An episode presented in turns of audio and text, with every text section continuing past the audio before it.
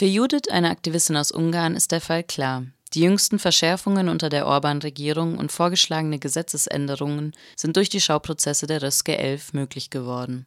Uh, I think uh, actually that the Röske trials are somehow the base of this kind of legal ich denke, dass die Röske-Prozesse die Basis für diese legalen politischen Entscheidungen bilden. Die Regierung begann ihre Unterstützung vor drei Jahren zu verlieren und die ganze Frage der Migration wurde dann vor zwei Jahren erst bedeutend. Also wurde ihre Interpretation dieses Falles für sie wichtig, um ihre Macht wiederherzustellen.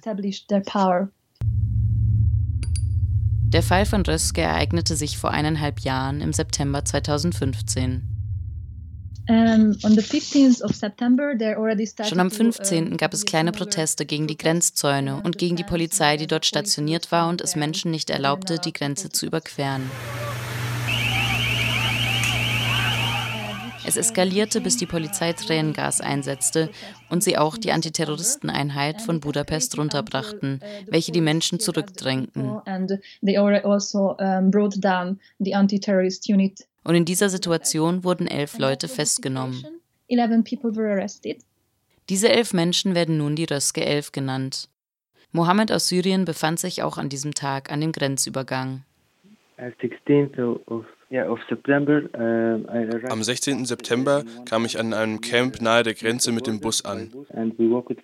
Wir liefen mit vielen Menschen an die Grenze. Als wir dort ankamen, waren dort viele, viele Menschen, mehrere hundert, die darauf warteten, dass sich die Grenze öffnete. Und dort sahen wir auch die serbische Polizei und ich fragte sie, was wir jetzt hier an der Grenze tun sollten. Und sie sagten, wir sollten warten und die Grenze wird sich öffnen. Mohammed stellte seinen Rucksack ab und wartete 500 Meter vom Grenzzaun entfernt. Dann hörte ich einen Mann, der hatte ein Megafon.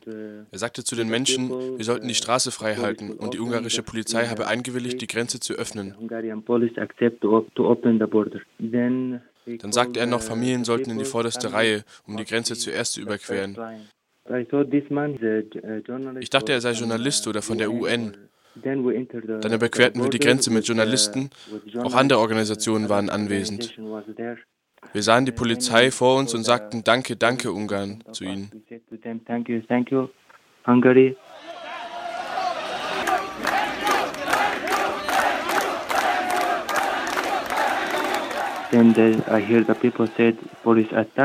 Dann hörte ich, wie Menschen sagten, dass die Polizei angegriffen habe. Ich war nicht in der ersten Reihe. Ich fiel hin und wurde dann von der Polizei festgenommen. Davor schlugen sie mich.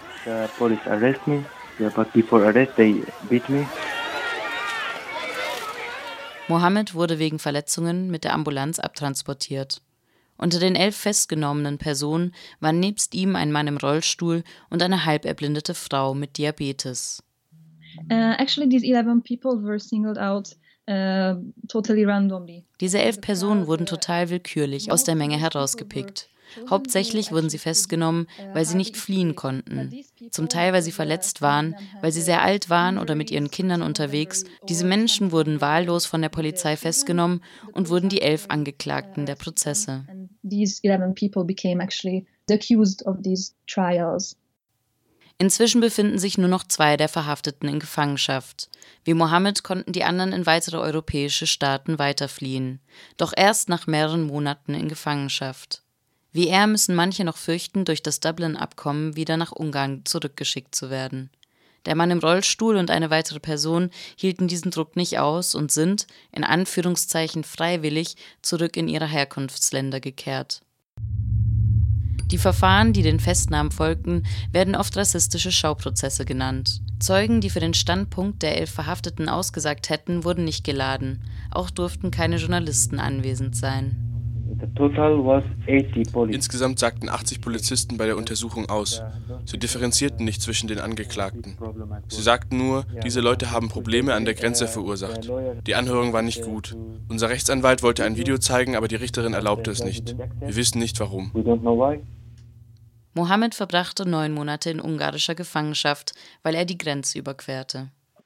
first time, first, uh, first day they put me just with one. Am Anfang steckten sie mich mit nur einer Person in eine Zelle, weil sie mich für einen Terroristen hielten. Die ersten drei Monate blieb ich mit dem Mann in einem Raum, der für zehn Personen gedacht ist. total for uh, 10 people. And, and every time they called us uh, Sie nannten uns immer Terroristen und fragten uns über unser Land aus und über unsere Religion. Im Gegensatz zu Mohammed hielt Ahmed H. an diesem Tag ein Megafon in der Hand. Er versuchte, als einer der wenigen Englisch und Arabisch Sprechenden an der Grenze Kommunikation herzustellen, soll aber auch Steine geworfen haben. Nun ist er, begründet mit dem ungarischen Antiterrorismusgesetz, im Herbst letzten Jahres zu zehn Jahren Gefangenschaft verurteilt worden. Der Familienvater hat zypriotische Papiere und hat somit mit dem Grenzübergang keine Straftat begangen. Deshalb wird sein Fall in einem separaten Verfahren behandelt.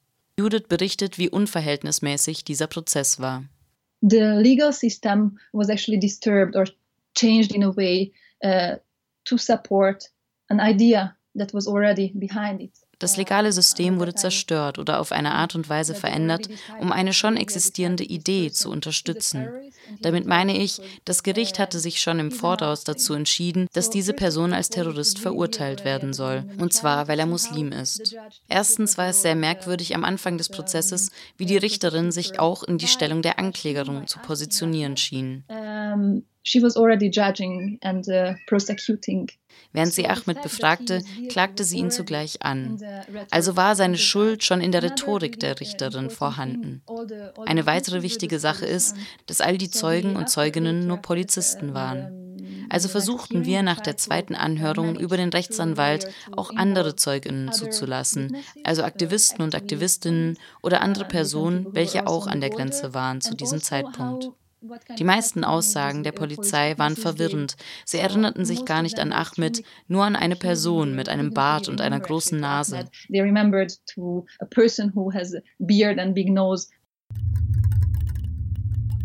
In den letzten zwei Jahren wurden immer wieder neue Gesetze in Ungarn erlassen, welche es für Menschen auf der Flucht zunehmend unmöglich machen, das Land zu betreten oder darin zu wohnen. Letzte Woche beschloss das ungarische Parlament, Asylbewerberinnen zukünftig in Transitbereiche einzusperren. Dabei befinden sich derzeit laut NGOs nur knapp 400, laut Regierung 600 Flüchtende im abgegrenzten Donaustaat. Pro Asyl forderte letzte Woche, dass Ungarn notfalls das Stimmrecht im EU-Rat entzogen werden soll. There is no integration program es gibt überhaupt kein Integrationsprogramm mehr in Ungarn. Es wurde letztes Jahr aufgehoben. Außerdem wurde diese Woche ein Gesetz beschlossen, welches es möglich macht, Menschen aus dem gesamten ungarischen Gebiet abzuschieben. Wenn Menschen wie auch immer nach Ungarn kommen, können sie nun von irgendeinem Teil des Landes nach Serbien abgeschoben werden. Davor hatten wir die 8-Kilometer-Regelung. Das hieß, Personen konnten nur abgeschoben werden, wenn sie sich im Radius von 8 Kilometern zur Grenze befanden. Natürlich wurde das so nicht umgesetzt. Wir haben Berichte von Menschen, die auch von der anderen Seite des Landes abgeschoben wurden. Aber nun wird auch dies offiziell gelten. Das ist also ein Teil des Gesetzes. Der andere ist, dass alle, die Asyl beantragen, an der ungarisch-serbischen Grenze in Containerhaftcenter eingesperrt werden sollen. Und wahrscheinlich, so wie es im Gesetzestext steht, aber wir hoffen, dass es nicht so wird, gilt dies auch für Menschen, deren Asylverfahren schon laufen und die eigentlich die Bewegungsfreiheit innerhalb des Landes schon haben.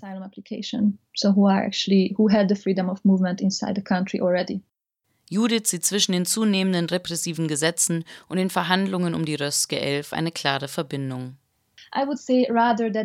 Ich würde also eher sagen, dass dieser sogenannte Terroristenfall es der Regierung irgendwie möglich gemacht hat, diese zunehmend heftigen Gesetze zu erlassen. Wenn sie es irgendwie mit den Verhandlungen machen konnten, zeigten sie Flüchtende als unmenschlich, als Personen, die keine Rechte haben und keine haben sollten, weil Flüchtende eine Gefahr für die ungarische Nation seien. Damit konnte sich die Regierung als die Rettung für Ungarn darstellen. Nicht nur diese offiziellen Gesetzeserlassungen machten letzte Woche auf die flüchtlingsfeindliche Politik Ungarns aufmerksam. Ärzte ohne Grenzen berichteten letzte Woche aus Budapest von einer starken Zunahme an Gewalt gegenüber flüchtenden Menschen. Auch das Netzwerk Mygzoll, bei dem Judith mitwirkt, hat kürzlich eine Datenerhebung veröffentlicht. Uh, Wir erhielten die ersten Informationen über Gewalt an den Grenzen letzten Sommer, aber danach gab es Ruhe um das Thema. Und jetzt in den letzten zwei Wochen haben sie angefangen, auch wir bei Mixzoll, Zeugenaussagen zu veröffentlichen. Aber die ungarische Polizei und Behörden verneinen die Existenz dieser Grenzgewalt auf ganzer Linie. Also ist es sehr, sehr wichtig, darüber zu reden, denn es gibt wirklich große Missbräuche von Gewalt gegen Migranten und Migrantinnen of violence uh, against migrants. Es gibt auch wiederholende Motive in dieser Gewalt. Normalerweise ist es keine bloße aggressive Abschiebung, sondern theatralische Erniedrigung.